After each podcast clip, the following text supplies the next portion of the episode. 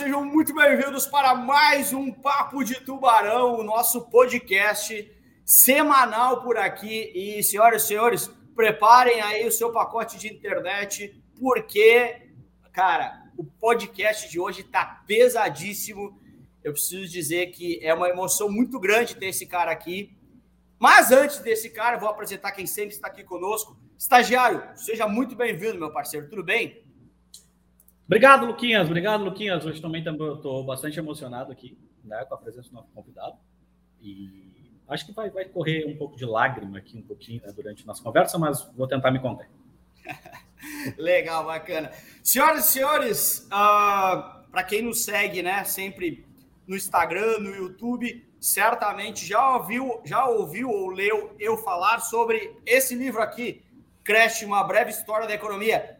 E acreditem vocês ou não, eu preciso dizer antes disso, eu estou nervoso porque ele é diretor de redação da Super Interessante, diretor uh, da você, diretor de redação da Você SA também. Ele é, sim, Alexandre Versinhazzi, o autor de Crash, o meu livro preferido entre todos que eu li. Cara, Alexandre, você não tem noção como eu estou feliz de ter aqui. Muito obrigado, seja muito bem-vindo ao nosso Papo de Tubarão, meu amigo.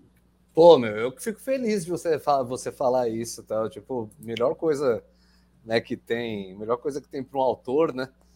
É sentir isso, fala, putz, deu para fazer diferença, deu para fazer diferença né, na, na, vida de alguém tal, pô, isso é emocionante pra caramba. Obrigado mesmo.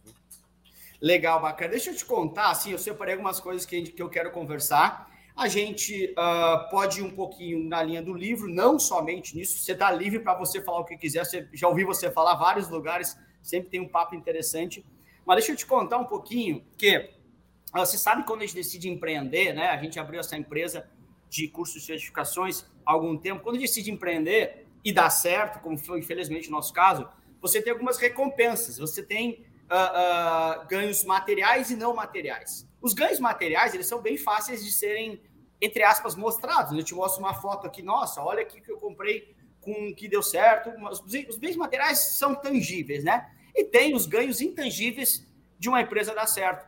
E eu preciso te dizer que um dia, quando eu contar uma história, talvez eu escreva o um livro, né? Uh, como você fez, mas se um dia eu contar essa história, entre os bens intangíveis que essa empresa me deu, certamente um dos maiores foi estar tá aqui falando contigo. Eu estou com frio na barriga, eu não estou falando da boca para fora, não. Então, assim, essa empresa me proporcionou a possibilidade de entrevistar um cara que eu sou, que eu sou fã, que eu sou fã do trabalho. Então, cara, obrigado mais uma vez aí por estar tá aí, tá? Opa, valeu mesmo.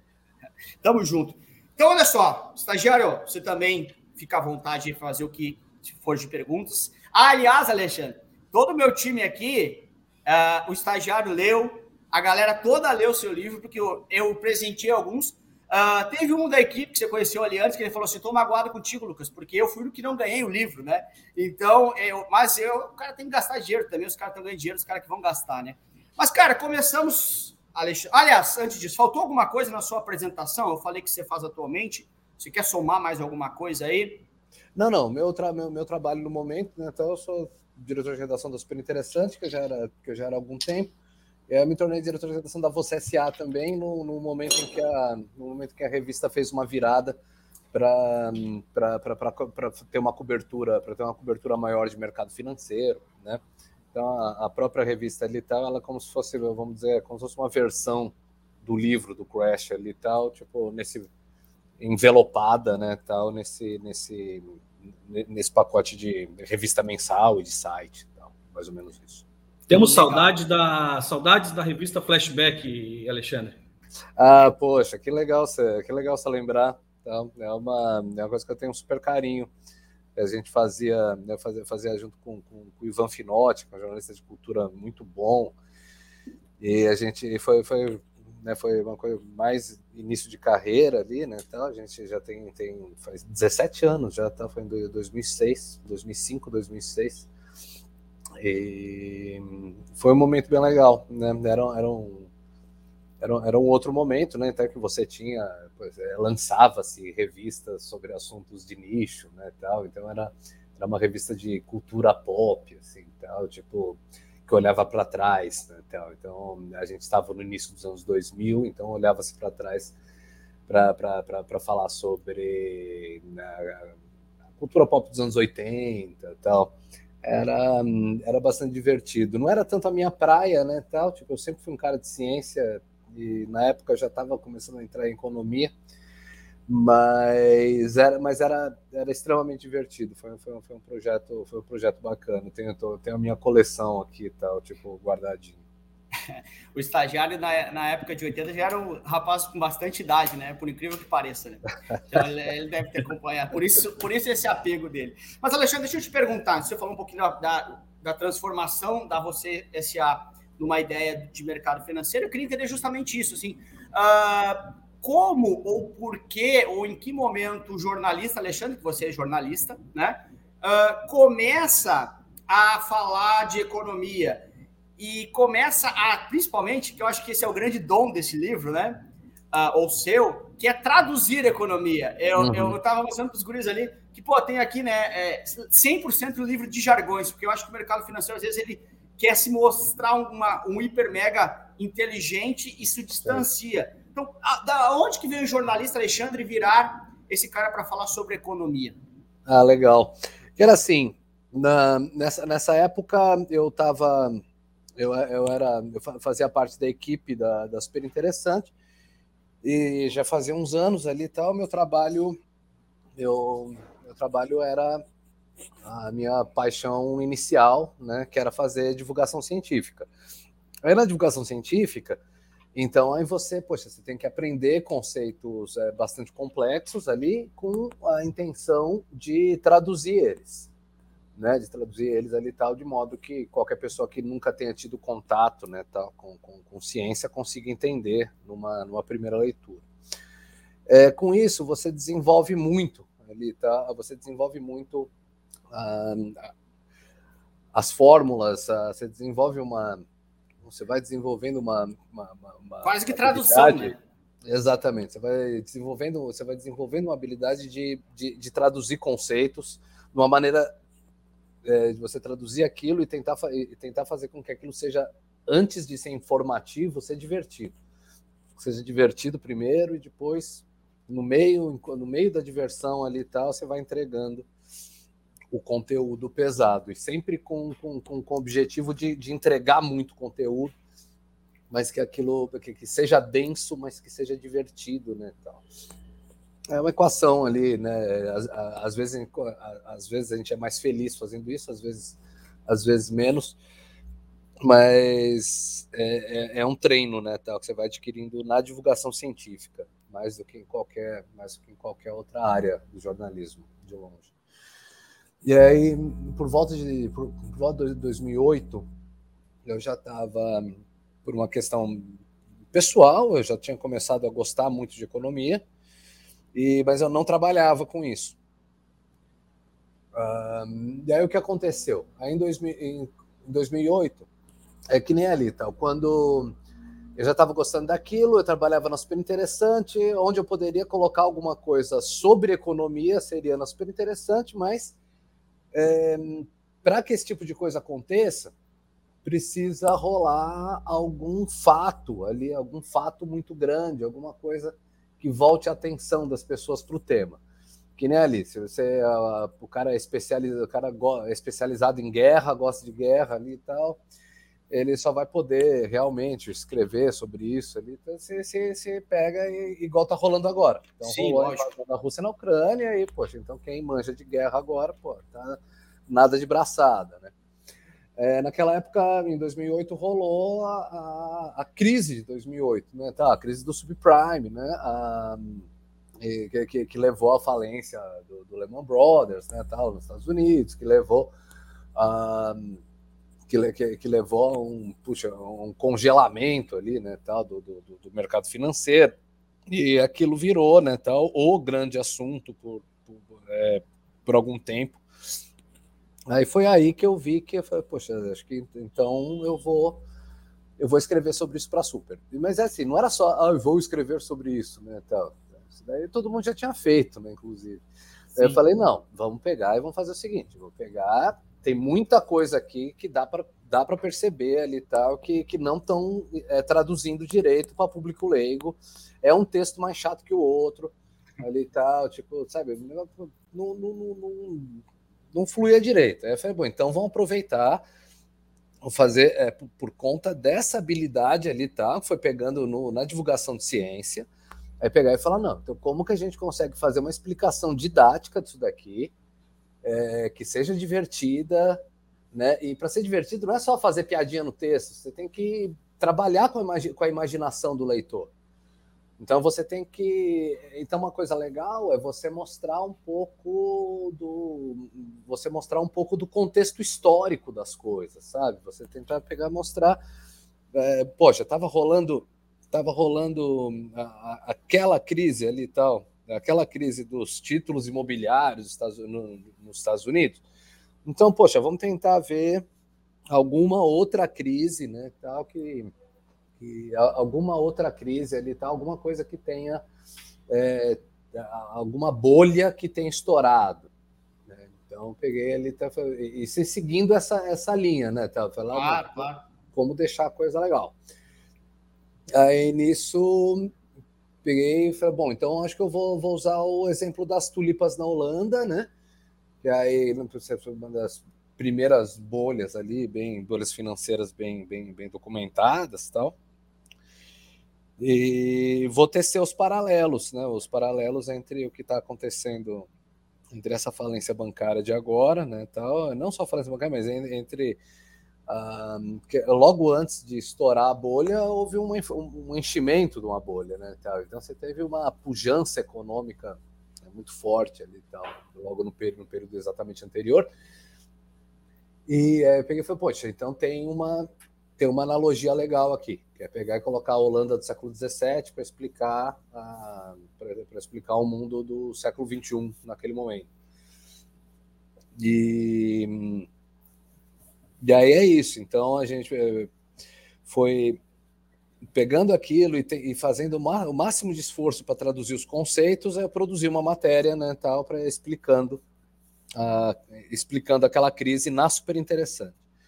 É, eu dei o nome de Crash para aquela matéria. E aí o. E aí, o que aconteceu? Eu vi que a, a, a, repercussão, a repercussão ali daquela matéria, ela foi maior do que de tudo que eu tinha escrito antes. É, tudo que eu tinha escrito sobre ciência antes, coisas que me orgulhavam bastante, sabe? Pô, sim, sim, sim. consegui explicar relatividade aqui, consegui explicar aspectos bacanas da física quântica aqui. E, mas assim, quando foi uma coisa dedicada a explicar a economia, o retorno foi muito, muito grande. Assim, então. Era uma época quase que pré-redes sociais, né? Tal, não, não, não, era igual hoje, né? Tal, que o retorno é tudo imediato. Mas eu via das pessoas vindo falar comigo mesmo, sabe? Chegando, ele falou, pô, que legal, ele li aquela ele, li tua matéria, foi ali que eu entendi naquele momento ali, tá, eu entendi que falei, poxa, acho que se se eu parar de ficar, talvez seja, eu entendi que, que, que poderia ser uma boa ampliar esse trabalho, claro, sabe? Claro. Ampliar esse trabalho e ampliar esse trabalho ali tal para um não só para explicar a crise de 2008, mas para a gente fazer uma coisa sobre a história da economia mesmo, para conseguir explicar é, conceitos da economia é, né, inflação, juros, lógico, lógico. Tal, e sempre com esse espírito né, de, de traçar paralelos, é, traçar paralelos da história. Tal. E, então, Aí, foi, foi isso, a, basicamente. Né, tal, a, a, esse foi o início. Legal, legal. A partir daí nasce toda a história de transformar isso no livro, que é, vou repetir mais uma vez, galera, vocês têm que comprar, Cresce uma breve história da economia eu, eu, eu pessoa física, né, além dos presentes que eu dei, eu devo ter acho que uns quatro ou cinco desses, porque eu vou emprestando, os caras não me devolvem, e aí eu. livro é um negócio que se esquece para quem emprestou. Lá em casa eu tenho dois, eu tenho certeza, eu fui ver até para trazer para esse podcast. Então, assim, cara, bacana, já entendi da onde que, que, que, nasceu tudo isso. E aí eu queria fazer, já se antecipou alguns temas ali que, que eu gostaria de falar, mas eu queria antes falar num que, que eu sou é, se, tiver, se eu for obrigado a escolher uma passagem específica do livro, é justamente sobre essa pergunta que eu vou te dizer. 2021, ou melhor, nos últimos dois meses, a gente tem aqui no Brasil uma inflação de 10,5 mais ou menos, tá? Um, um pouquinho de boa vontade, um pouquinho mais para lá, mais para cá, enfim, 10,5 de inflação. A gente sabe que uh, você tem uma meta de inflação de até 5, né? Limite superior de 5, e o Banco Central está conseguindo entregar 10,5, né? Pô, inflação, 10,5, perda do poder da moeda e tal. Aí vem meu, meu capítulo preferido e a minha pergunta uh, uh, para a gente conversar. A inflação, Alexandre, nasceu em Roma ou a inflação já existia mesmo antes de Roma? Então, a, a, a inflação, para a inflação existir, você precisa ter o que você chama né, de, de, Você precisa ter o que você chama de moeda fiduciária, né? Quer dizer, você, o dinheiro ele não, ele não pode ter valor intrínseco. É, antes de Roma foi uma das primeiras foi uma das primeiras experiências com alguma coisa que dá para chamar de moeda fiduciária, porque por causa do seguinte, é, antes o que o, o que você tinha basicamente o que você tinha basicamente fazendo papel de dinheiro eram metais preciosos. Metais preciosos são escassos, né? Então, quando, tua, quando o dinheiro que você carrega na conta, né, na, na carteira, ele, tá, ele é metal precioso, não tem, não tem como ter inflação, simplesmente porque não tem como, não tem como o governo fabricar ouro e prata e lançar na economia. Né? A economia funciona com o governo imprimindo dinheiro, repassando para os imprimindo dinheiro do nada, repassando para os bancos, né, tal, para para fazer a economia girar. Estados Unidos Quando acabou de fazer isso, né? Desculpa te interromper. Oi? Estados Unidos fez bastante isso. Brasil. Uh, uh, para pegar bem, bem recente, né? Vários, vários momentos fez isso. 2008, por exemplo, tu acabou de falar, muito. muito Mas muito. Uh, agora em Covid se imprimiu bastante dinheiro nos Estados Unidos. Não à toa, tá com inflação lá também, né? Não, é exato. Então, tipo assim, você tem de todos os dólares produzidos na história da humanidade, 30%, um terço, foi produzido é, depois da pandemia. Então, eu não, não, não, lembro o número exato aqui tal, mas é, é, alguma coisa. Eu acho que hoje circula mais ou menos 20 trilhões de dólares pelo mundo, sabe? E era. Uh, e antes disso, e antes disso ali estava por volta de 12, sabe? Sim, sim, sim. Uh, então acontece isso. E aí, o que está. Por conta disso, né, os Estados Unidos está vivendo a maior inflação dos últimos 40 anos lá, né? Desde 1982 que eles não viviam uma inflação ali que agora está em 8% em 12 meses. É um negócio maluco, cara, né? Estados Unidos está com uma inflação no mesmo nível da do Brasil, assim, então eles não estão acostumados com isso. A última vez que eles tiveram isso, realmente foi, foi há 40 anos. E tinha durado pouco ali, sabe? Foi, uma coisa que foi ali de 77, assim, tá? 78 até 82, 83, assim, cinco anos. O Brasil é diferente, né? O Brasil tem inflação de dois dígitos ali, tá? Tipo, basicamente sempre. É, a gente, é, o período recente que teve com inflação de um dígito só, ele foi uma grande exceção histórica. Né? Então, Mas espero, também, que, espero que, a gente volte, é óbvio, né? Tal. É, não, lógico, lógico. Mas aí, olha só, que eu estava falando sobre, sobre Roma ali, né? Roma, ah, então, claro, começa é. com começa a conquistar. Não, e tá tudo certo, tá? não tem nada errado aqui, porque a gente tá falando muita coisa bacana e é quando o assunto é bacana, tem bastante áreas junto ali. Mas Roma começa a conquistar muito outros territórios, e quando você conquista território, você tem que colocar sua moeda nesse território. Né? Imagina que o Brasil vem aqui e começa a conquistar os seus vizinhos, né? Argentina, por exemplo, e vai querer, querer colocar real lá. E Roma mais ou menos fazia isso com a sua moeda, só que começou a colocar demais. Foi mais ou menos assim? Então, a questão, a questão de Roma ali, então, eu acho que não, não, nem entra tanto, assim, tá no período que o, no período que o Império estava no, no, período, no período que o, o Império estava extenso pra caramba. Porque até, assim, até a, a, algumas, a, algumas inflações de lá ali tá, já tinham começado até quando, quando na, na época da República ali tal, quando, quando a coisa, quando a extensão territorial ali era, era menor. O que acontece? Eles eles criaram um sistema ali em que a moeda em que, em que a moeda que circulava era feita era feita de cobre é, de cobre barato bem fininha né? Na prática na prática o governo conseguia conseguia produzir é, qualquer quantidade assim dessa qualquer quantidade dessa moeda.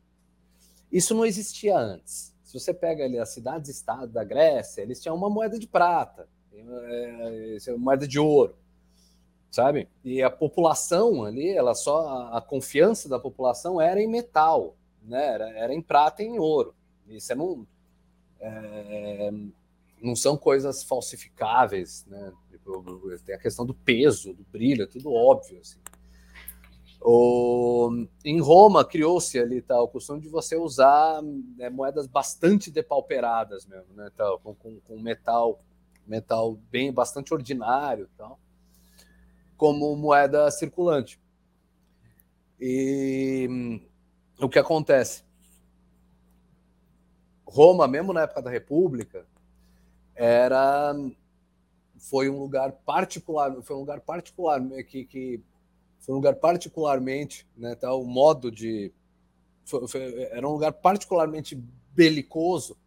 Ele era um lugar que estava meio que quase que o tempo todo em campanha, né, tal de expansão territorial. Para fazer com que a para fazer com que para fazer com que a campanha de, expansão para motivar para fazer campanha de, expansão ter, territorial, você tem que produzir mais comidas, tem que produzir mais arma. Né? Pensa na Rússia invadindo a Ucrânia, você tem que claro. é aquilo. Você, você, precisa produzir muita coisa, você precisa colocar gente para trabalhar. Como é que você bota a gente para trabalhar? Então você abre ali, tá, ó, abre uma fundição de ferro para fazer espada. O governo abre assim tal. E aí pega como é que vai pagar os caras, né? Imprime. Pro, imprime, produz ali tal as moedas de cobre e vai pagando, sabe? E é isso. Tipo, Roma foi o primeiro lugar que fez isso, com, que fez isso, vamos dizer, em grande escala. E aí logo foi o primeiro lugar que experimentou inflação. Foi é, o primeiro porque... lugar que experimentou ali, tal, tipo, a preço subirem 200%. Porque é mais ou menos assim, né? Vamos supor, você atrás de você tem alguns livros. Se você é vendedor, vamos supor que você vende esses livros aí. E aí, quando eu chego para comprar os seus livros, você vende por cinco moedas. Você olha para o meu bolso, eu estou com 100 moedas. Você começa assim, pô, querem me dar um pouco mais de moeda para cá. Então você vai passar a vender por 15, 30 moedas, já que tem tanta moeda em circulação. É mais ou menos isso que aconteceu. Aí, olha só, assim como aconteceu aqui com Sarney, é, final da década de 80, aqui no Brasil, Roma também, para tentar segurar os preços, que ele falou assim: Alexandre, você não pode começar a vender esses livros. A, se você vendia a 5, você não pode vender a 20 agora, porque isso é inflação, eu vou ter que imprimir mais dinheiro. Aí Roma tenta fazer que nem o Brasil fez ali em 88, 89, congelar os preços. É isso ou não é? Não, isso, e, e essa, é uma, essa é uma coisa que eu achei mágica. Eu achei, achei, achei isso mágico na história da humanidade, que é você ter o primeiro registro de congelamento de preços, né? Na antiguidade, você ter o primeiro registro de congestionamento de, de congelamento de preço ainda na Roma antiga, né? Se tu e acha aí... mágico isso, Alexandre, lá na Roma Antiga, é, o que que tu, o que que tu acha do nosso vizinho Argentina tentando isso hoje? Meu Deus do céu, né? Tipo, até para gente, a gente tentar mostrar, porque assim, poxa, para quem tá ouvindo, para quem ouve de primeira, fala, pô, qual que é o problema com congelamento de preço? Não vai aumentar o preço, o meu poder aquisitivo vai aumentar, então deveria ser sempre assim, né? Até Aí a gente tem que contar qual, qual que é o problema, né? Tá, a questão é que a economia é feita por pessoas, né? Tá? Não é feita por robôs. E aí, congelamento de preço tem, eh, tem, tem vários problemas ali. Vamos começar do, vamos começar de um, de um bastante básico. Para congelar preços, tem que fazer igual fizeram na Roma Antiga, igual fizeram né, no, no, no, no, no Brasil do governo Sarney. Você tem que chegar num momento, falar parou, parou, parou, todos os preços estão congelados. A tabela é essa aqui. Na Roma Antiga era muito louco, né? Então, tipo, com, com um lugar que, que, que, é a parte de comunicação, né, tal, era inexistente, era, né? Você não tinha nenhuma, nenhum, você não tinha telecomunicação, né, tal. A, a, a, comunicação era restrita à velocidade do trote de um cavalo.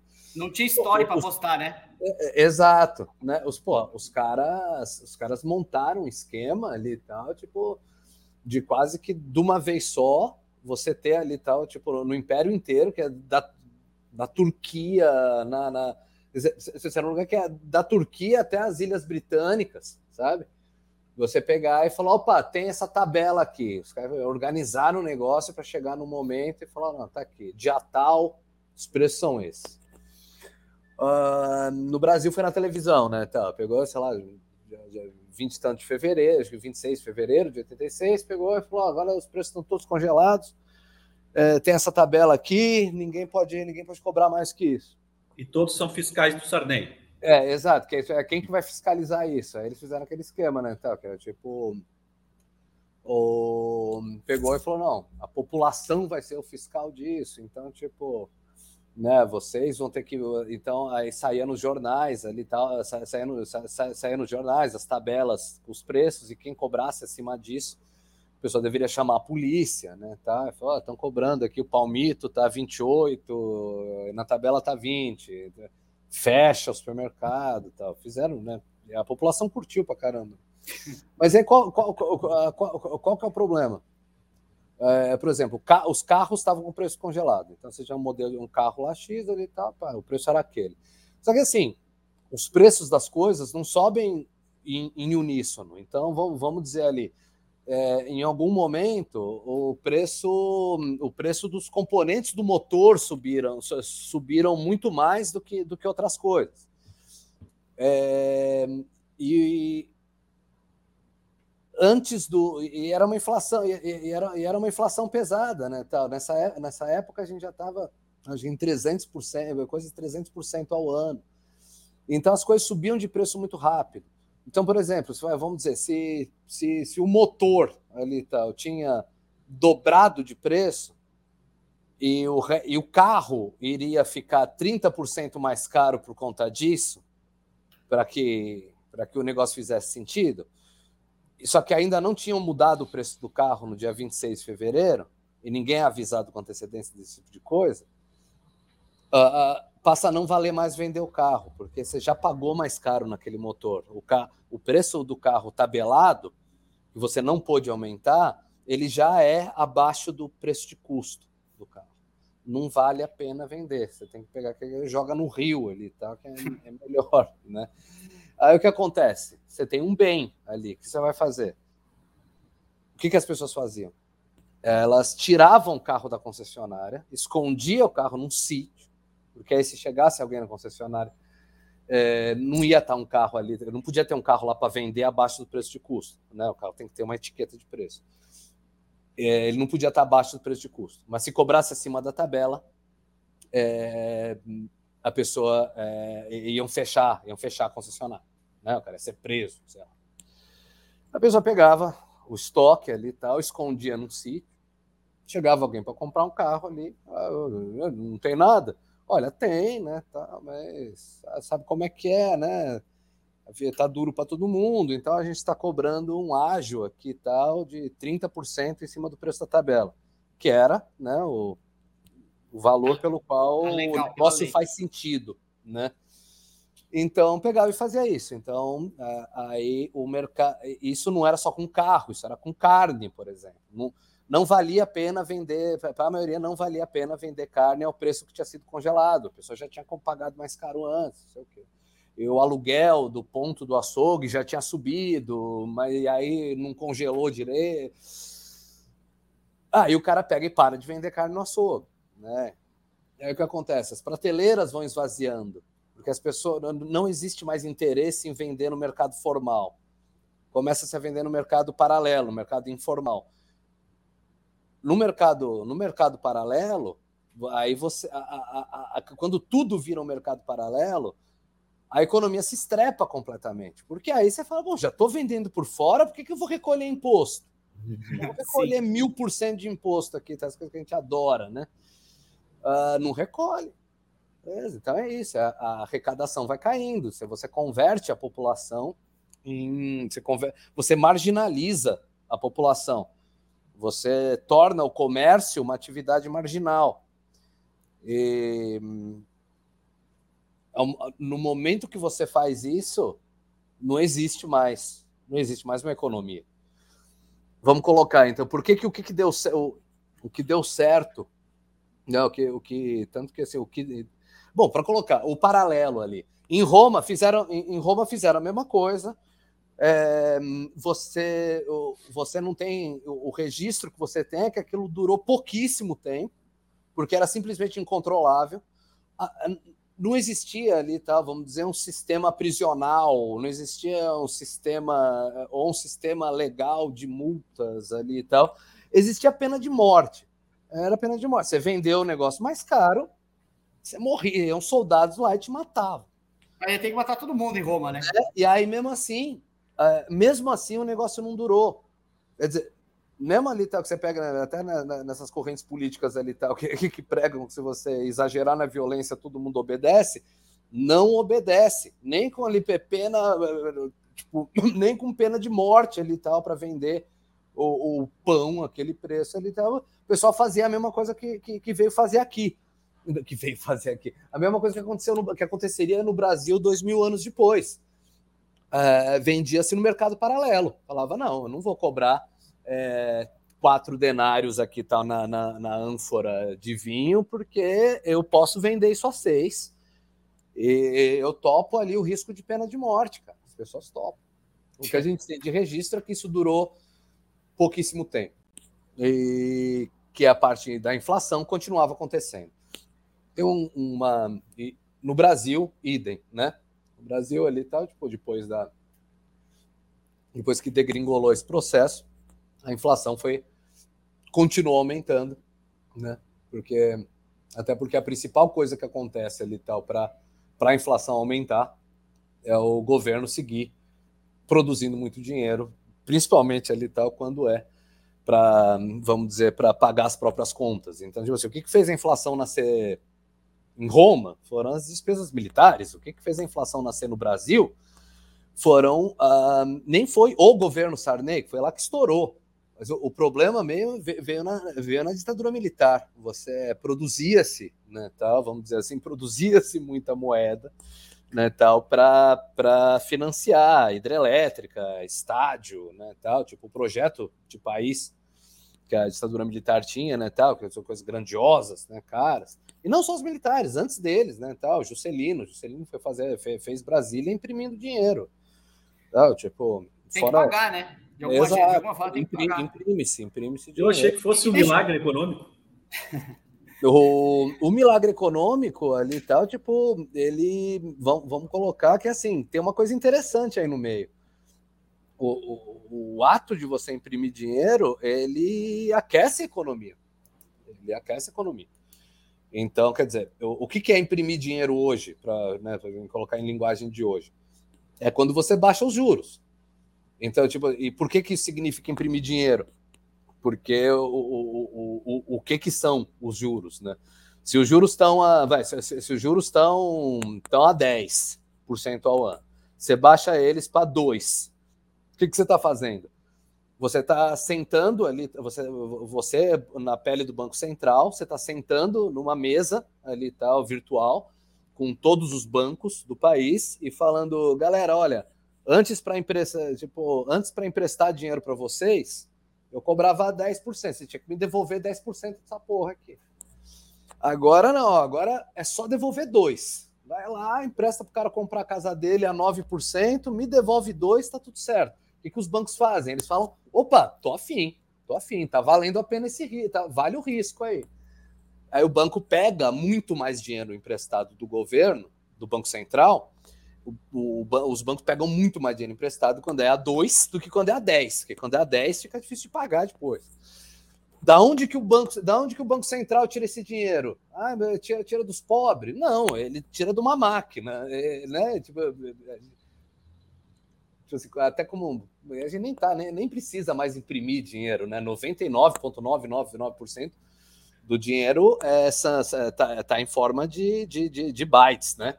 Então você simplesmente digita, né? Você, você fala, você digita é, 2 milhões de reais para o Itaú. Sim. Empresta para o Itaú ali e tal, a 2%, a juros de 2% ao ano.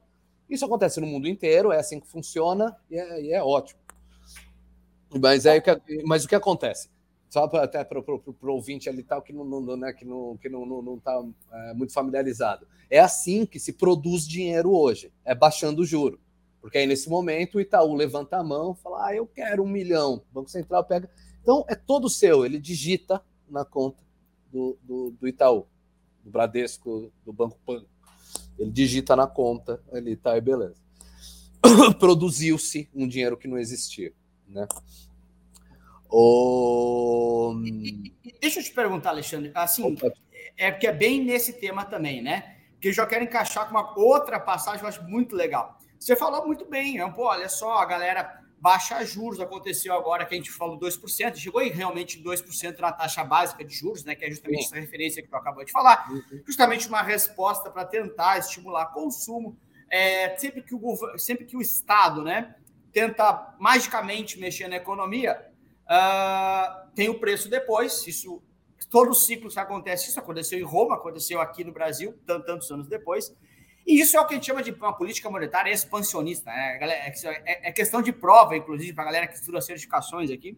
Política monetária expansionista, jogar Perfeito. mais dinheiro no mercado. Perfeito. E aí, olha só, uh, antigamente, você falou um pouquinho sobre isso, as moedas, elas eram, uh, por exemplo, precisava de ouro ou de prata para fazer. Eu tinha que ir lá numa mina de ouro, Uh, eu, como país, tinha que ter uma mina de ouro para conseguir jogar aquela capacidade, aquela, aquele número limitado de moeda na economia, porque eu não tinha Sim. como imprimir ouro. E aí Sim. me conta como é que é a história, que chegou o um momento que Grécia falou assim, putz, eu não tenho mais como pegar ouro, nem tenho como pegar prata suficiente para fazer uma política monetária expansionista. E aí, o que, que Grécia fez para conseguir, mesmo sem ter as, a, a matéria-prima suficiente, conseguir aquecer a sua economia se não tinha matéria-prima suficiente. É isso, eles depauperaram né, as moedas de prata. Que aí você tem, né, que você tem o coin de, de, de depauperaram, depauperaram é um termo bonito para dizer falsificar, né? O, é praticamente, né, tal, porque aí você, por exemplo, o que, que eles consideravam ali tal, dentro da, da, da, da, da realidade deles, considerava que uma moeda de prata era uma moeda que tivesse ali mais ou menos 75% né, de prata de, de prata pura. E aí, para conseguir. O que acontecia ali? Ele, você não tinha um sistema bancário na época, mas você tinha muita gente endividada. Para conseguir para conseguir financiar essas pessoas, eh, os setores da economia que estavam endividados, o governo decidiu abrir os cofres para salvar esse pessoal, entendendo né, que se não fizesse isso, a economia ateniense ali e tal iria para o espaço. Não havendo prata suficiente para produzir a quantidade de moeda que eles precisavam produzir, eles reduziram, vamos dizer ali, tá, não lembro os números exatamente aqui, mas uns 75% para 50%, a 25% de prata. Então, quer dizer, se, se, com, então, com a mesma quantidade de prata que você fazia uma moeda, você passou a fazer três. Né? Que, que é o imprimir dinheiro de hoje, né? Que... Isso que é o mais legal, né? Tal. Tipo, o, isso tem um paralelo óbvio com a ideia de, com, com o conceito de imprimir dinheiro, né? Ele numa época em que nem existia o conceito de moeda fiduciária. E, é incrível ali, né? Tá? Você, você, vê, você, você vê esse tipo de você vê esse tipo de, de medida, né? Tá? Esse, é, esse tipo de medida ele funcionar em algum momento da história, né? Tal ou, ou mesmo ali você vê conceitos da economia moderna, que é a política expansionista de dinheiro, você vê que ele é tão essencial em alguns momentos que mesmo quando não existia nem o conceito de moeda fiduciária, deram um jeito de fazer política expansionista, deram um jeito, deram um jeito de pegar e colocar e jogar mais dinheiro na economia. Isso é, é mágico, assim, tá usando a palavra de novo, sabe? Ah, mas e o que acontece? Quando só, governo... só, deixa, só deixa, desculpa te interromper. Quando a gente fala assim, né, fiduciário, parece um termo meio chato, meio, meio muito é longe, chato. mas é, fiduciário basicamente é algo em que se confia, né? Quando você pega uma nota de cinco reais, se diz que a moeda é fiduciária é porque você olha para aquele papel e você ou de 50 e você confia que vale 50. É mais ou menos isso, né? Mesmo ela não valendo em si 50. Né? Exato. Aliás, é, assim, é... a... opa. Não, opa, desculpa, Alexandre. Aliás, esse é um outro conceito que eu me lembro de ter lido no livro, que é uma coisa, para mim, foi muito legal. Acho que foi a primeira vez que eu, que eu pensei sobre isso, que era que, que na verdade, É, o ser humano ele tem capacidade de acreditar em coisas que não existem. É, a gente, é, sei lá, registra um CNPJ e a gente se sente parte de uma empresa que, na verdade, é uma entidade imaginária, na verdade. Sim. sim. E com o é. dinheiro, com o dinheiro é a mesma coisa. O dinheiro acaba sendo uma ideia, né? É, é, perfeito, cara, perfeito. O dinheiro ele é uma ideia, o dinheiro ele é uma gamificação né? Ou, sem querer, né, tal, mexer com, com sem, sem, querer mexer com os valores de, de ninguém, mas é aquilo, pelo mesmo, é o mesmo motivo pelo qual existem as religiões, né, tal. Então, cada religião ali tal tem seu arcabouço ali tal de crenças, né, tal. Se, se as distâncias geográficas são grandes o bastante, você tem deuses diferentes, entidades diferentes ali, né, tal, que as pessoas acreditam, tal. E aquilo é extremamente real, ali, né, para as pessoas que estão que, que, que tão vivendo aquilo, né? É, aquilo é real, real, real. E mesmo para quem, mesmo para quem é agnóstico nessa área, é, eu acho que até surpreende, né, tá? Quando você lembra alguém ali tal de que é, o dinheiro é exatamente isso, né? Tá? O dinheiro é um jogo de fé, né? Um jogo de fé ali que você você tem um símbolo, né? Você tem um desenho, vamos dizer, vamos pensar só no dinheiro impresso ali e tal, que é mais fácil de visualizar, né? Você, você, você tem um desenho ali e tal na sua carteira, em que você, você, dá esse desenho para outra pessoa ali e tal. Você confia que essa outra pessoa ali tal vai, vai, vai, vai aceitar aquilo para te dar para te dar te dar comida em troca, né? Te dar te dar roupas em troca, te dar te dar moradia, né? Em troca. E, conforme o dinheiro vai virtualizando, como já virtualizou completamente, né, a coisa fica, fica mais engraçada ainda, né? Então, a hora de fazer um Pix ali, né? Então você está digitando códigos na, na, na, na, na, na você está simplesmente de, tirando um número da sua conta, colocando no, no, na conta de outra pessoa, né? Tal, e aquilo e, e aquilo funciona. Pelo fato disso funcionar universalmente, uh, e hoje mais universalmente do que nunca, né, tal, que você tem, você consegue fazer com, com os câmbios todos entre as moedas, tal. Isso parece uma, isso fica parecendo uma coisa da natureza. Então, tipo assim, uma criança que nasce, é, e meu marido, independentemente da geração, uma criança que nasceu na época do dinheiro de papel, mas uma criança que nasce que, que nasce agora na época do Pix ali e tal, é, essa criança vai achar que o dinheiro ela é uma coisa tão da natureza quanto o oxigênio, sabe? Quanto a água. É, você precisa sair da Matrix para lembrar que ele não é parte da natureza, ele é uma criação. Ele é uma criação humana, ele é uma criação da imaginação, ele é um game. Ele é um game, né? É, é um game no qual você está inserido ali e tal, e aí você, você trabalha X horas, essas horas ali tal, elas você ganha como recompensa ali tal, tipo uns numerinhos. Aí quando você vai ganhar, gastar esses numerinhos ali tal, tipo lá em Botsuana, é, a pessoa lá de Botsuana, ela tá pegando as horas que você trabalhou e dando em troca as horas de trabalho dela. Ah, cara, se fosse para combinar esse jogo, não ia dar certo, sabe? Assim, só deu certo porque ninguém combinou. É porque e, e, é louco, né, cara? Tipo assim, por que, que ninguém, por que, que existe esse jogo? Né? Entrando um pouco mais longe aqui, tal, indo para a parte ali tá, mais, mais, mais filosófica, por que, que existe esse jogo? Porque tudo isso começou com metal precioso. Qual que é a graça de metal precioso?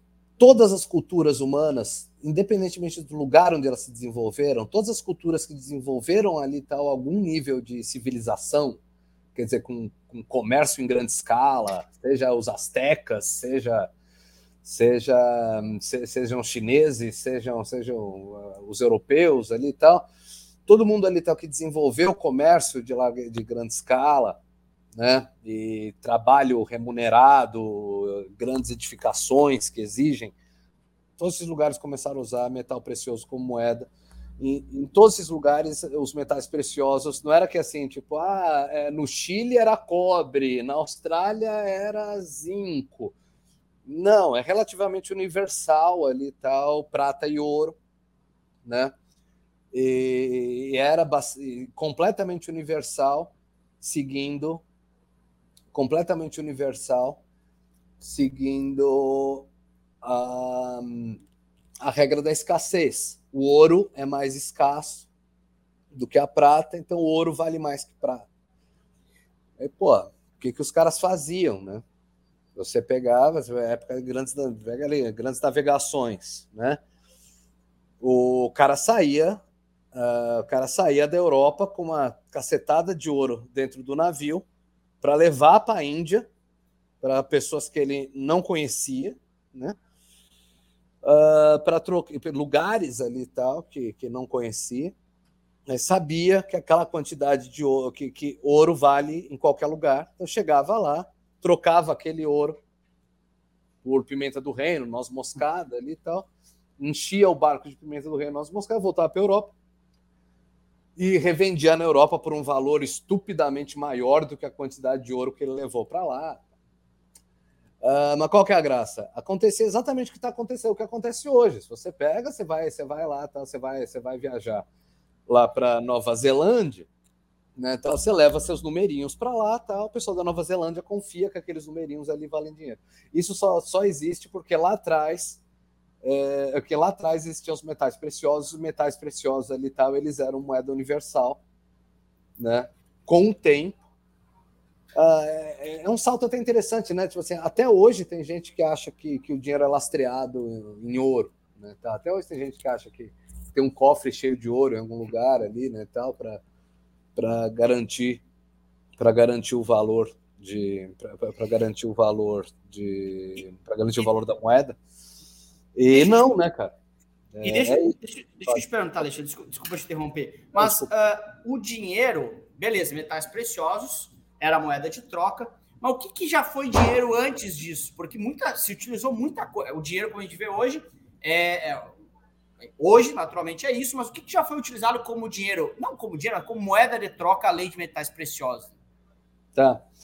Aí você tem, aí você tem exemplos. O metal, precioso foi o que, que mais deu certo, né? Tá? O que mais, que mais, mais universal e que ficou é, mais tempo, né? Porque que é até hoje, né? Inclusive, né? Então, os países têm reserva de ouro até hoje.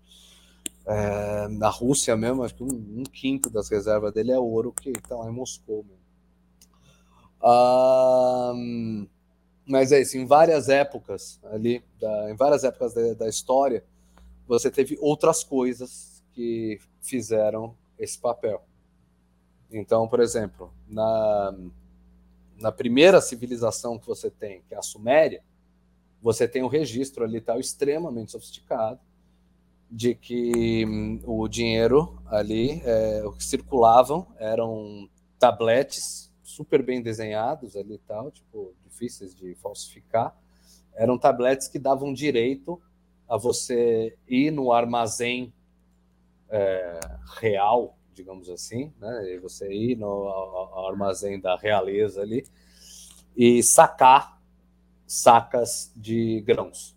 Alexandre, daí olha só, cara, a gente falou bastante coisa aqui bacana, mas tem um outro ponto também que eu acho que quando eu li aquilo brilhava meus olhos, porque você entende, né? Hoje todo mundo enxerga a bolsa de valores, é mais ou menos entendível, né? É, mas como é que nasceu isso de oferta pública? A gente pega, pensa o seguinte: ó, uma empresa decide fazer uma oferta pública, é, é vender um pedaço dessa empresa para novos sócios, captar grana para construir mais filiais, por exemplo. Mas como é que isso iniciou lá na época de Cabral? Cabral já fazia, ou o time do Cabral fazia oferta pública para as grandes expedições, é isso ou não é? Isso, isso, isso, é, isso é muito legal. Porque assim, o, a, da, o Cabral, por exemplo, foi que, que, que foi né, a, a expedição mais portentosa ali, tal, até então, ela, ela, se financia, ela se financiou igual as outras estavam se financiando, como?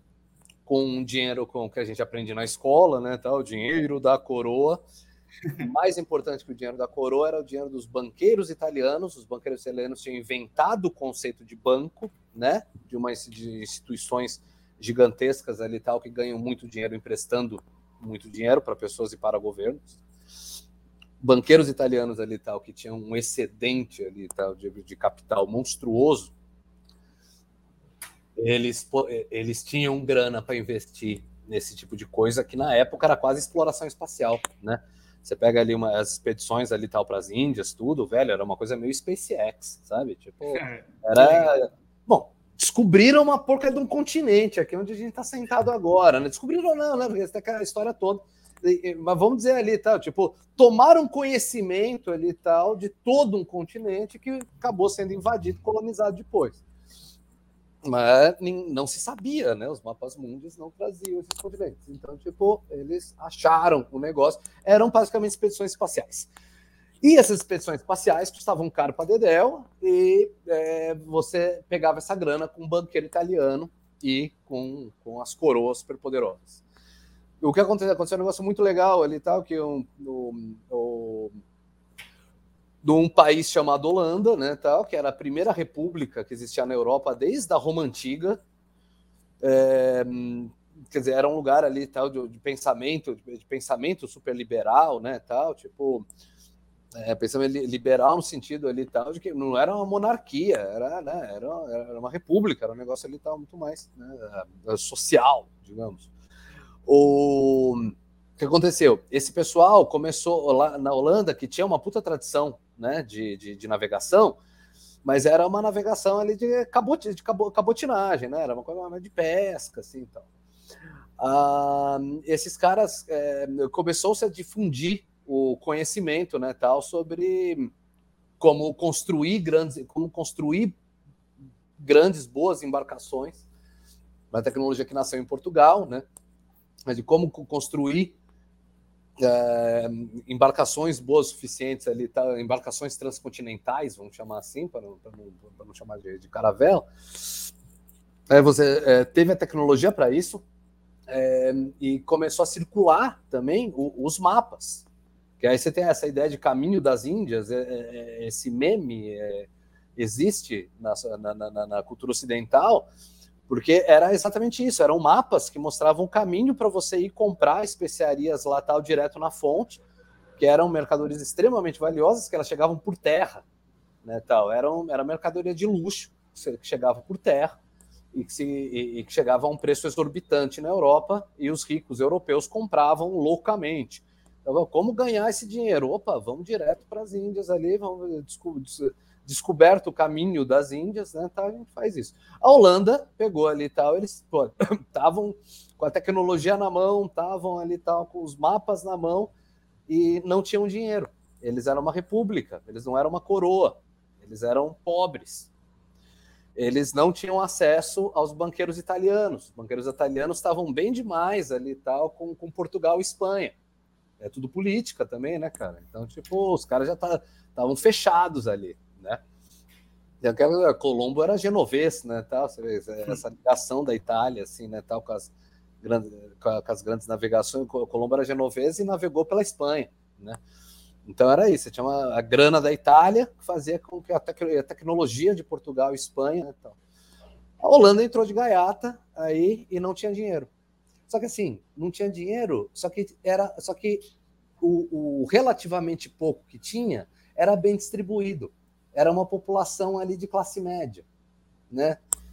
É, essa população de classe média, eles tiveram a ideia de fazer, galera, vamos fazer uma vaquinha, vamos fazer uma vaquinha aqui em Amsterdã para bancar uma grande navegação holandesa, para bancar a expedição holandesa para a Índia e a gente ganhar dinheiro todo mundo. Fizeram essa vaquinha, organizaram essa vaquinha num lugar que chamava Bolsa, que era justamente o lugar, ele já chamava bolsa antes, era tipo um mercadão, é, Bourse, né? Uh, organizaram a vaquinha como? Pegaram e falaram: olha, a gente vai fazer uma expedição, a gente vai fazer uma empreitada para as Índias, uma empresa, uma empreitada. Essa empreitada ela vai custar, vamos lá, vai, vai custar um milhão. Vou colocar um valor do nada aqui. A empreitada vai custar um milhão. Vamos fazer o seguinte: vamos dividir isso aqui em um milhão de pedaços. Quem quiser comprar só um pedaço, beleza, dá um dinheirinho de leve aqui E vai acontecer o seguinte: e quem quiser comprar mais pedaços, né? Se tiver mais bem de vida, aí você compra 10 mil pedaços ali. Tá? E o que acontece? Cada um que comprasse um pedacinho, que entrasse nessa vaquinha, comprasse um pedacinho ali tal da, da, da empreitada, ele teria direito a, ao lucro, a uma proporção do lucro dessa empreitada equivalente ao tanto que ele colaborou na vaquinha ele ficava com papel na mão, esse papel, vamos dizer, chamava uma participação, uma participação na empreitada. A palavra ação, ela vem de participação. Sensacional. É, no inglês, é, no, no, na língua germânica ali e tal, tipo, eram, o que, a parte que ficou não foi a ação, foi a, a parte. Era um parte, participação, o que, que é? Parte de, um, de uma ação. Em inglês ficou só o parte, que era o share sabe?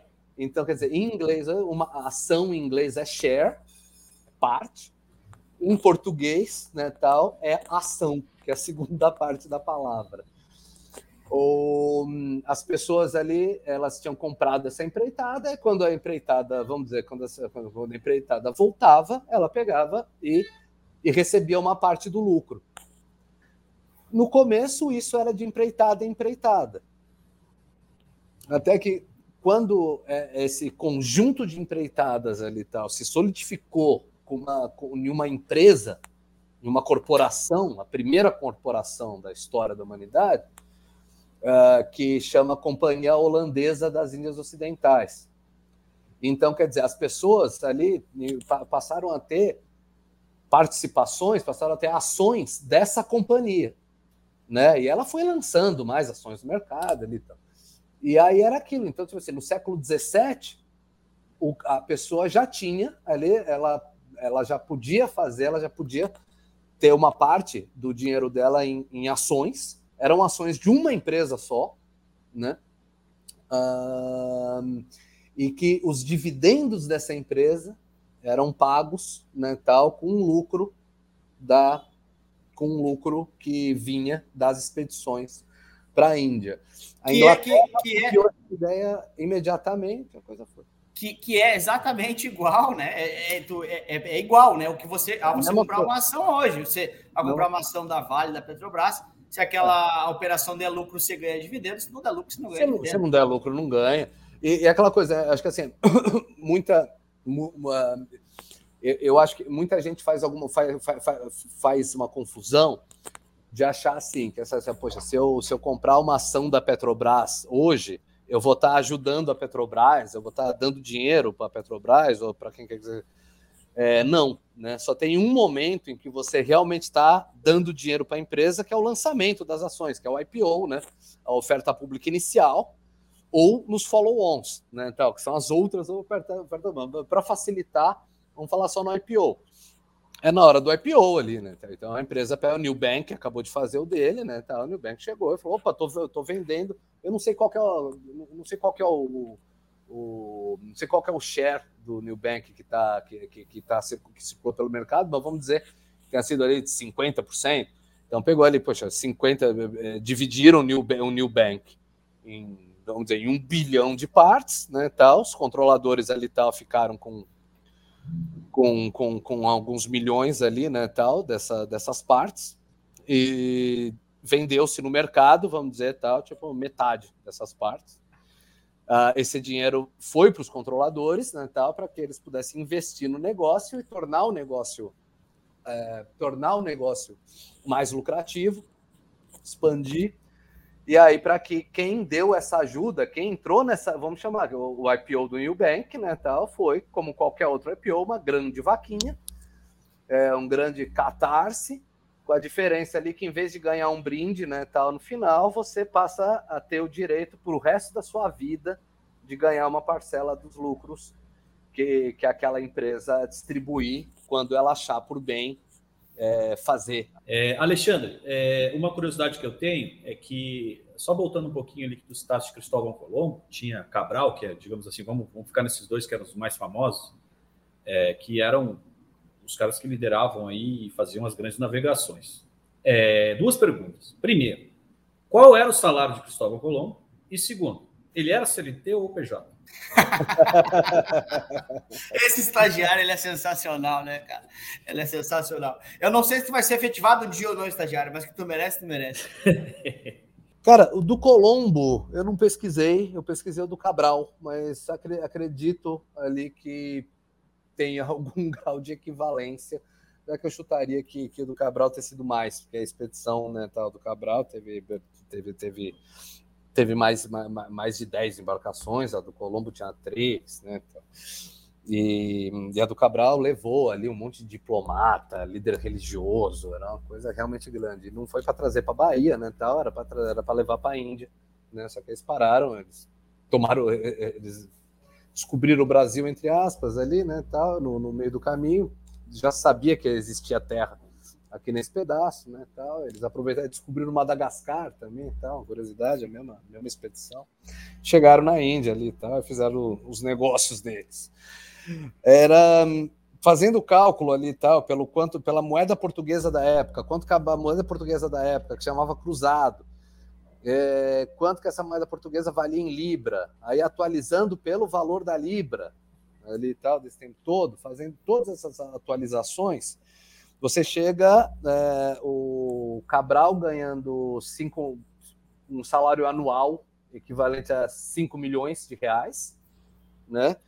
Aí você tinha os capitães dos navios ganhando uma coisa equivalente a 40 mil mensais, e os marinheiros ganhando uma coisa que, fazendo na ponta do lápis, ali você chega em 5 mil mensais.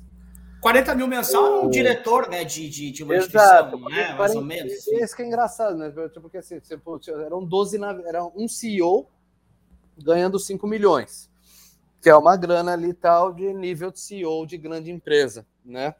É mais ou menos nessa faixa que o sujeito tira. Um, um diretor de empresa ali tal, 40 mil é um salário condizente com, com um diretor de empresa. Então, e, e, os capitães de cada um dos 12 navios, eles eram, obviamente, os diretores da empreitada, e, o, e vamos dizer, o trabalhador, trabalhador mesmo ali, né, tal, que era, poxa, os milhares de marinheiros ali, tal, que você, que você, que você, que você tinha na expedição, eram ganhando ali, tal, por volta de 5 Daí, Alexandre, deixa eu, deixa eu te fazer uma pergunta que, que é um paradoxo, assim, meio estranho, né? Pensa comigo o seguinte, né? A gente falou bastante sobre inflação, a gente iniciou falando de inflação, minha primeira pergunta foi essa. E a gente ah, chegou à conclusão que sim, pô, uma inflação fora de controle, ela é ruim, né? A perda do poder de compra, ninguém quer inflação. Inflação é aumento dos preços. Então, se talvez o cara está nos ouvindo agora falando assim, caramba, então tem que estar tudo sempre barato. Quanto mais barato, melhor. Se a gente perguntar para uma pessoa assim, você quer pagar barato? Todo mundo quer pagar barato. E aí eu te faço a seguinte pergunta que está no teu livro, né? Tem uma frase assim: tudo muito barato é ruim, mas ser barato não é bom? Como assim tudo muito barato é ruim? Explica para a gente por favor. É aquela coisa, né? Para quem, para quem tá, para quem tá acostumado a entender corretamente que inflação é uma coisa ruim, você imagina que o contrário dela, que é a deflação, que é os preços caírem, Claro, então deflação é bom. Não. O bom é uma coisa mais próxima da manutenção. A inflação é ruim e a deflação ela consegue ser pior que a inflação. É, é, na, é, é, é, é igual quando você, sabe, é frio e calor. Frio em excesso é ruim, calor em excesso é ruim. Frio em excesso, você se agasalha e sobrevive. Calor em excesso, você ferve, você morre. A deflação é tipo calor. A inflação é péssima, mas é possível você ter uma economia até sob hiperinflação. Todo mundo se ferra ali, tá? mas é possível ter produção com, com inflação, com hiperinflação. É possível. Num cenário de deflação, não que é o que acontece? Num cenário em que os preços caem todo dia, em que os preços caem o tempo todo, ou não vale a pena fazer negócio, não vale a pena você produzir. Por que, que você vai produzir pão? Se o preço do pão era 5, caiu para 4, agora está 3, agora está 2. Aí você fala, opa, vou começar a produzir pão para fazer um dinheiro. Putz, mas amanhã vai estar tá 1 um, o preço do pão. E aí, ah, então não vou fazer pão, então vou ficar aqui olhando, olhando, olhando para o céu, tal. E é exatamente o que as pessoas fazem numa situação dessa. E isso não é uma ficção. A deflação, ela foi o que causou, o que gente, foi o que causou a Grande Depressão nos Estados Unidos. Deflação é um baita problema. E aí você pensa, poxa, mas a gente está aqui falando imprimir dinheiro, imprimir dinheiro, inflação. Quando que um lugar, como que é possível um cenário de deflação? Quando, como que é possível os preços caírem? Aí tem um pulo do gato. A gente estava falando muito ali tal lá atrás sobre metais preciosos, né, tal que foram, poxa, a primeira forma universal de dinheiro. Tal. O o que acontece até ah, na primeira metade do século XX, as grandes economias, ali as que davam mais certo, elas, elas eram completamente lastreadas em ouro justamente para não ter inflação, para não ter problema disso, sabe? O Brasil não era lastreado em ouro e já tinha problema com inflação no século XIX, crise do encilhamento, uma crise de inflação.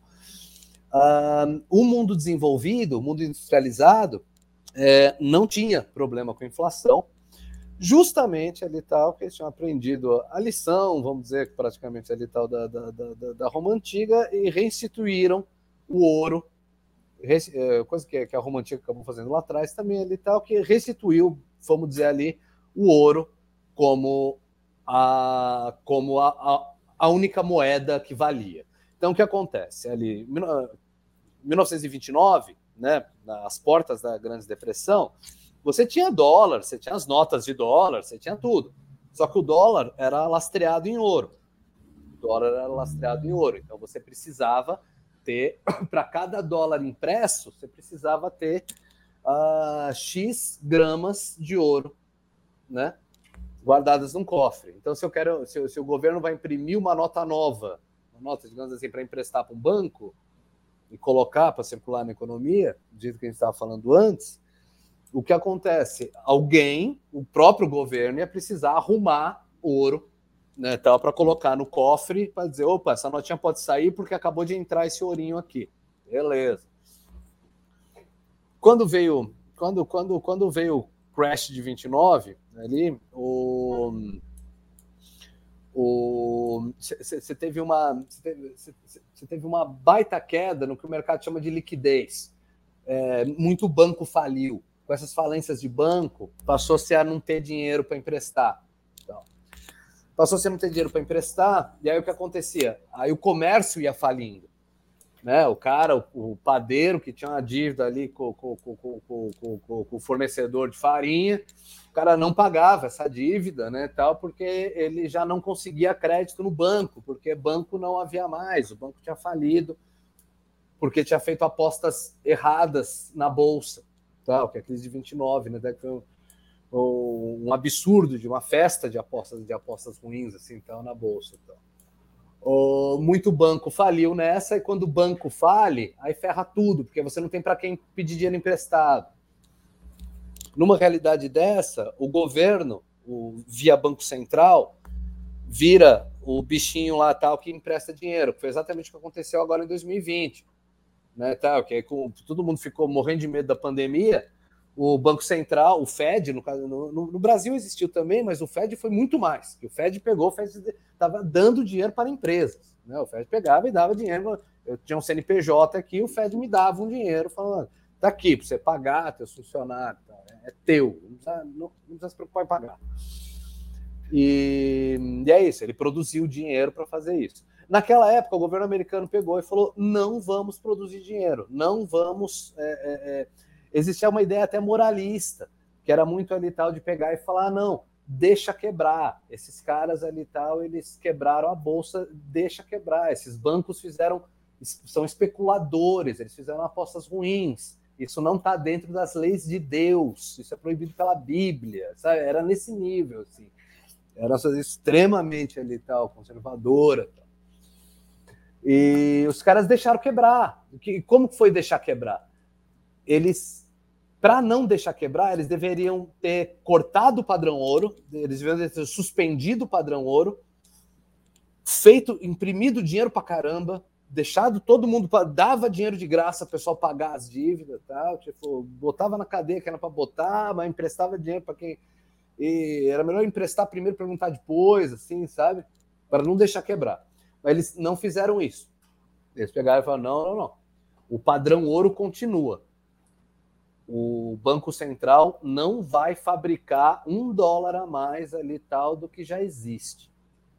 Eles não emprestaram dinheiro para ninguém. Todo mundo aí rolou uma quebra em cascata.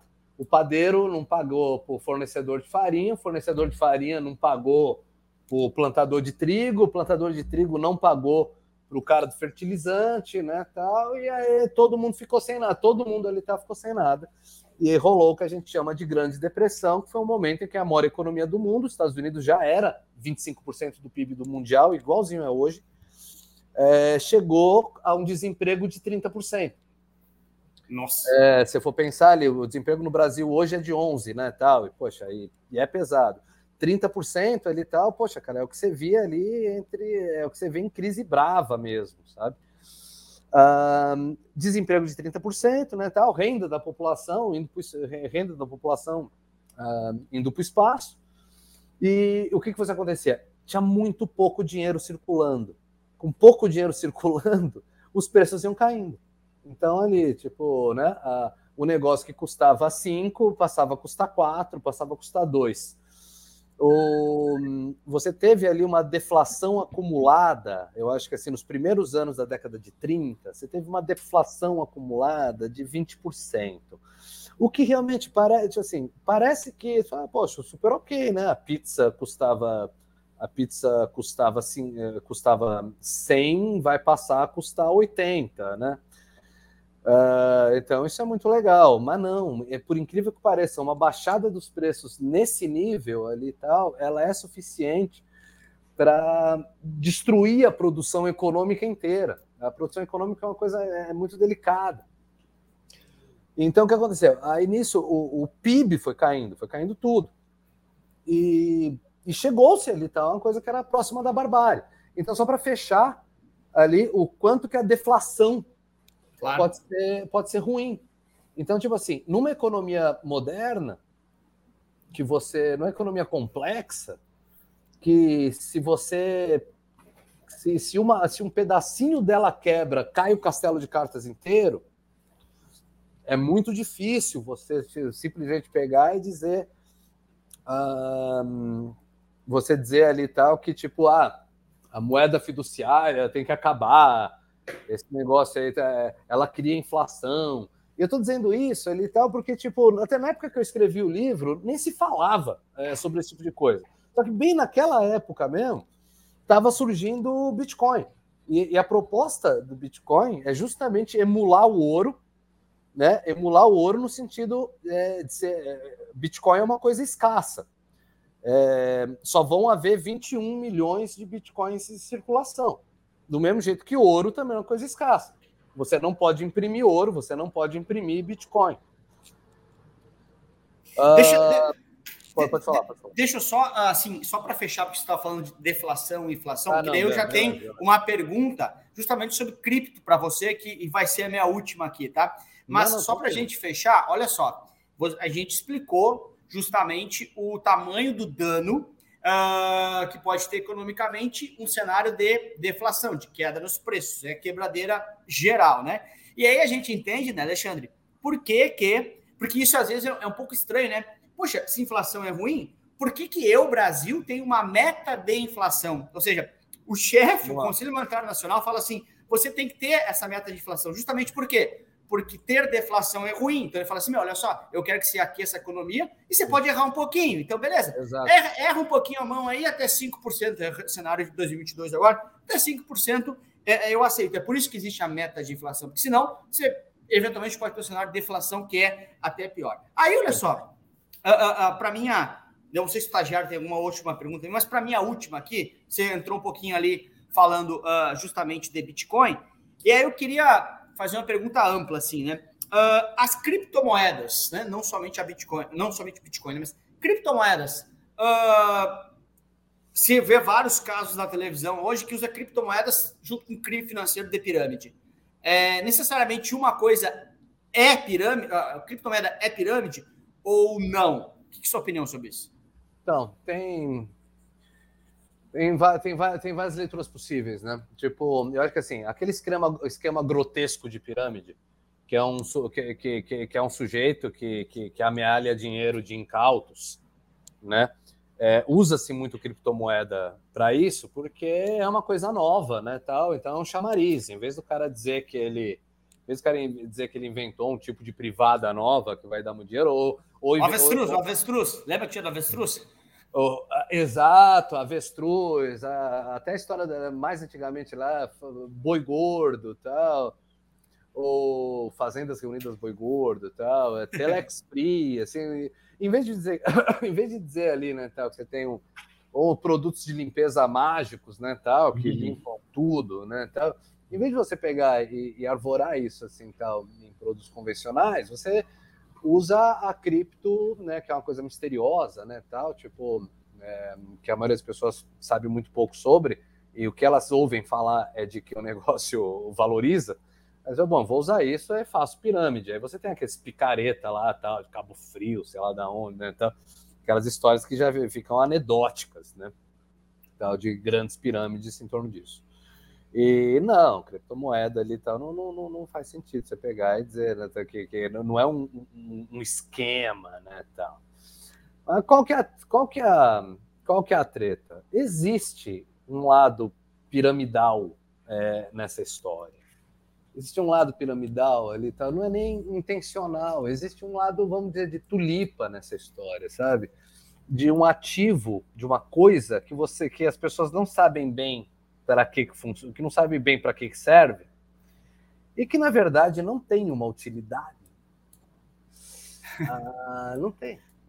Sorry, não o, estagiário, o estagiário, estagiário, ele, ó, quero só ver o estagiário, quer opinar, estagiário? estagiário? Não, é, é, eu, eu acho que assim, é, é ele, eu ele acho tem, que a cripto, não, só um pouquinho, só um pouquinho. Eu acho que a cripto, ela segue a linha do dinheiro, ela é uma ideia. Sim. Então, é, se o pessoal pegar ela, confiança, vai. Exato. Então, se a cripto, tanto quanto qualquer moeda, seja o dólar, seja o real, ela vale o que as pessoas acreditam que ela vale. Sim, sim. E o então, mais difícil é fazer a pessoa acreditar que vale. Bitcoin, é. por exemplo, conseguiu fazer isso. Então, exato, exato. Então, é, na verdade, a questão aí, ela. E aí, como o Alexandre citou lá, as tulipas, né? Que eu acho que, inclusive, se eu me lembro bem, foi pela, por esta pesquisa, de daqui a pouco relacionar lá 2008 com uma, uma bolha. Ele chegou lá na Holanda com as tulipas e esse acaso todo fez nascer um livro que a gente, a gente uh, gosta muito. E por causa disso, é, eu te perguntaria então, Alexandre, minha última pergunta, é, desde as tulipas, qual é, qual é a próxima tulipa do momento? Pode ser cripto, se tu quiser escolher, não tem problema, não vou ficar magoado, vamos continuar aqui. Não tem problema. Mas tu enxerga uma, alguma tulipa contemporânea? Olha, eu, eu, eu realmente eu acho, eu, eu acho que, que, que não dá para sair da parte de cripto. Um, por, vou, vou, explicar o motivo. Eu, não tô, eu acho que as criptos são uma ideia genial.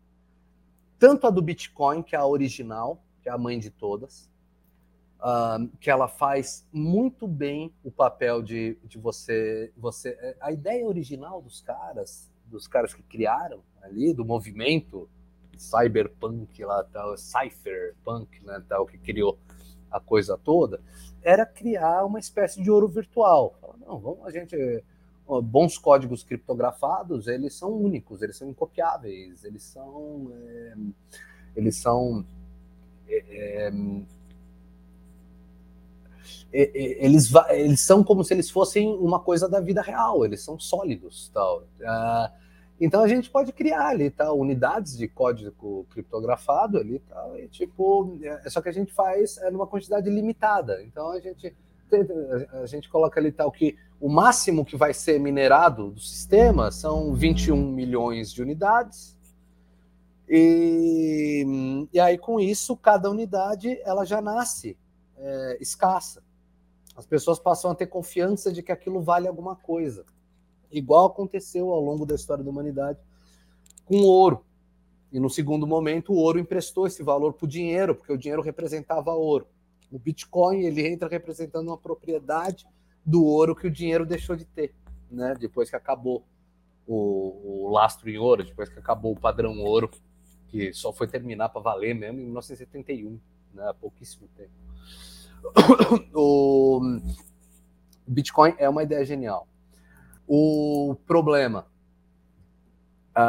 um, conforme ele foi valorizando, ele foi ficando extremamente popular e a grande maioria das pessoas só entendia que um Bitcoin não era um substituto de ouro, não entendia, ou, ou que era uma ideia ali e tal para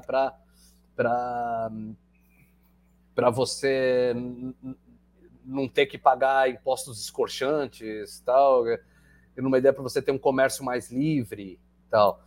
Ninguém estava pensando nisso. O pessoal estava comprando porque o negócio um dia valia 100 dólares, no outro valia 500. Aí chegou, deu em 2016, o negócio foi lá de 500 para 7 mil, 15 mil, 20 mil dólares. E aí, nessa época, tudo foi, foi conhecido, porque, tipo, descobriu o, o, filho da vizinha que tinha, vamos dizer, filho da vizinha que tinha 10 bitcoins esses 10 bitcoins, eles valiam 5 mil dólares, passaram a valer 200 mil dólares. Aí eu falei, cacete, uns nerdzinhos ali e tal, tipo, estão conseguindo muito mais dinheiro do que qualquer fundo, do que qualquer outra coisa. Isso vai, isso, isso vai rolando, isso vai rolando no boca a boca. As pessoas começam, as pessoas têm, é, dá um fogo no coração das pessoas, sabe? E aí a gente teve, a, a, depois de 2016, deu uma baixada, mas aí vamos dizer que teve a segunda onda, né? Maior ainda, a segunda onda do Bitcoin ali, 2020, 2021, que elevou o valor ali tal da unidade do Bitcoin, né, para 65 mil dólares, né? E aí, mesma coisa, o valor tinha caído ali, digamos, ali, tá, tinha, tinha caído ali para 10 mil dólares. Pá, o negócio foi, foi muito rapidamente para 65 mil. O, aí voltou a ter ali, tá, voltou a ter a coisa toda.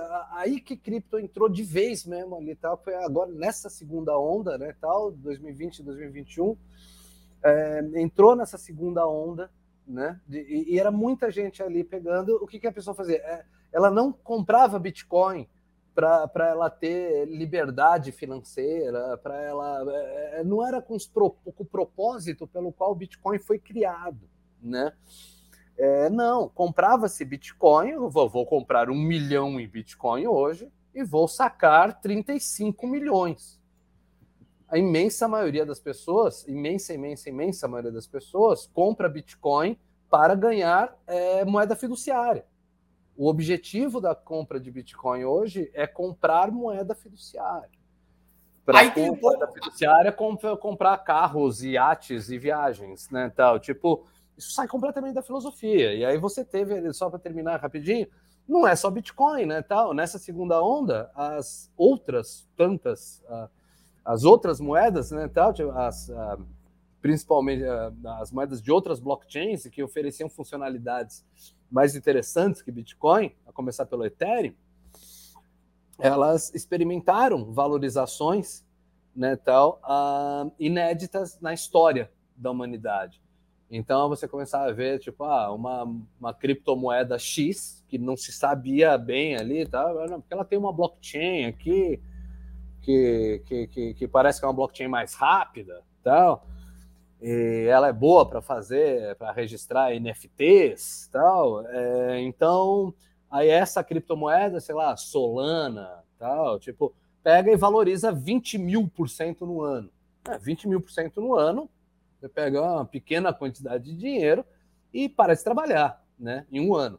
Partir do momento que um monte de que aconteceu isso com um monte de gente, muita gente, né? Muita gente ficou rica fazendo isso. Um, o que acontece? As pessoas que não ficaram, elas pegam e falam: não, tem que chegar a minha vez. É o que a pessoa faz. Ela compra um monte de. Ela compra fundo ela compra fundo de altcoins, quer dizer, fundo de criptomoedas com potencial de subir 20% no ano. Cara, isso para mim é tulipa, entendeu? Porque assim, você tem ali, você tem 20 mil criptomoedas hoje, né? É, dessas ali e tal, você tem algumas dezenas ali e tal que tem alguma aplicação, né? Que, que realmente tem uma rede de blockchain que pessoas usam ali. e dessas dezenas ali e tal, tipo, é, diversas delas ali e tal experimentaram valorizações, é, valorizações absurdas, e algumas dessas valorizações aconteceram em questão de, de uma semana, sabe, 10 mil por cento em uma semana ali e tal. É, isso é tulipa, cara. Isso é tulipa moderna mesmo, assim, sabe? Que é tipo, pegou as valorizações das tulipas ali tal, que era coisa de 2 mil por cento em três anos, que é uma valorização que você tem em, em, aço, em certas ações, a ação da Tesla subiu mais que isso.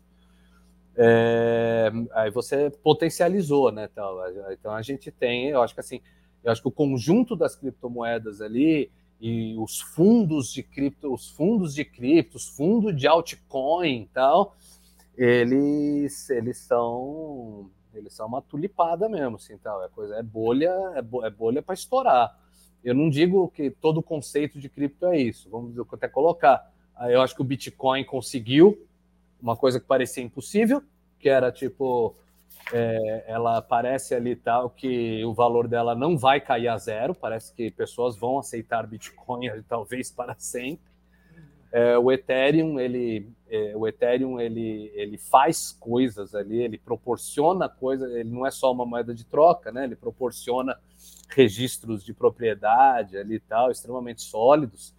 Registro de propriedade é uma coisa que interessa as pessoas querem ter é uma necessidade humana.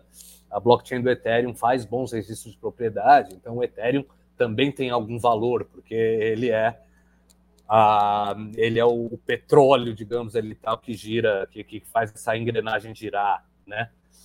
Ah, mas é isso, mas eu acho que as dezenas de criptos ali tal, que não se sabe bem a utilidade, que nem tipo a cripto lá que o Elon Musk estava bombando de brincadeira ali, o, sei lá, Shiba Coin ali e tal, Uh, aquilo não, aquilo são piadas ali e tal, e que aí gente ficou rica com piada e aí, aí complica mesmo, sabe? É só só, só para esclarecer um pouquinho, né? É, a, gente, você, a gente falou bastante em tulipa, né? É, quando fala em tulipa, é porque a primeira grande bolha conhecida no mundo é justamente conhecida como bolha das tulipas, né? Onde flores, né? Ou botões de tulipa valiam é muito dinheiro, né? Muito dinheiro é, mesmo. É, exato. Você chegou num ponto ali tal que certos botões, que certos bulbos de tulipa valiam o preço de uma casa.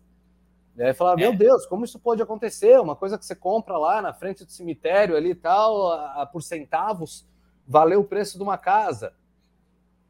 Era uma bolha especulativa. E por que aconteceu essa bolha especulativa? Né, então, porque as pessoas estavam comprando tulipa para revender mais tarde. E por que que tinha quem comprasse? Porque tinha quem pensasse e falasse, não, eu vou comprar esse negócio porque o valor está subindo.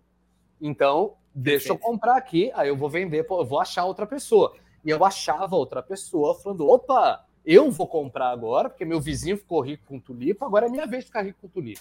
Aí nessa hora o cara tá dando o valor de uma casa numa tulipa, esperando que um dia ele tenha o valor de uma mansão, né? É um pouco do que acontece no Perfeito. mundo cripto, né? Você pega ali, pô, o Ethereum, um Ethereum tem utilidade. Ele vale 4 mil dólares a unidade? Pô, não sei. Será que o preço justo é 4 dólares? Talvez. Ethereum, Ethereum não é nem, não, não é nem escasso. Né? Não é igual Bitcoin é. que é escasso. Ethereum você, você, produz quando você quiser, né? Então, tipo esse, assim, faz esse, sentido custar 4 mil dólares? É, talvez não. Esse é o ponto quando a gente fala, ah, isso é tulipa, é tulipa, a gente está se referindo a, a, essa passagem histórica aí uh, do mundo.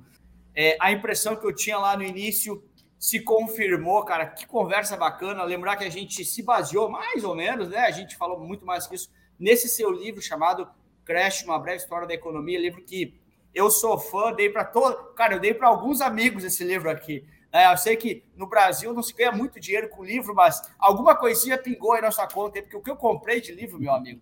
Não... mas ah, eu cara, queria... que legal, viu? Eu queria mesmo te uh, agradecer pelo seu tempo, agradecer uh, uh, pela simplicidade, né, pelo acesso. É, dizer que eu fiquei muito feliz por você ter aceitado, muito feliz pelo nosso papo. Tenho certeza que a, a galera gostou muito dessa nossa conversa. Então, oficialmente aí, muito, muito obrigado pelo seu tempo. E eu aprendi demais, mais, nesse podcast, ainda mais do que eu já tinha aprendido. Em, eu acho que eu li o livro umas três vezes. Então, muito obrigado pelo seu tempo, por tudo aí, tá bom, meu amigo? Cara, muito obrigado, meu. Gostei, gostei muito da conversa. O, vocês são, são super legais mesmo. Eu, pô, boa sorte, né? Tal, boa, boa, boa sorte podcast e tal. Sucesso, su, su, sucesso para a empresa de vocês. Vamos, vamos que Muito vamos. obrigado. Estagiário, aí, tamo, a gente conversa.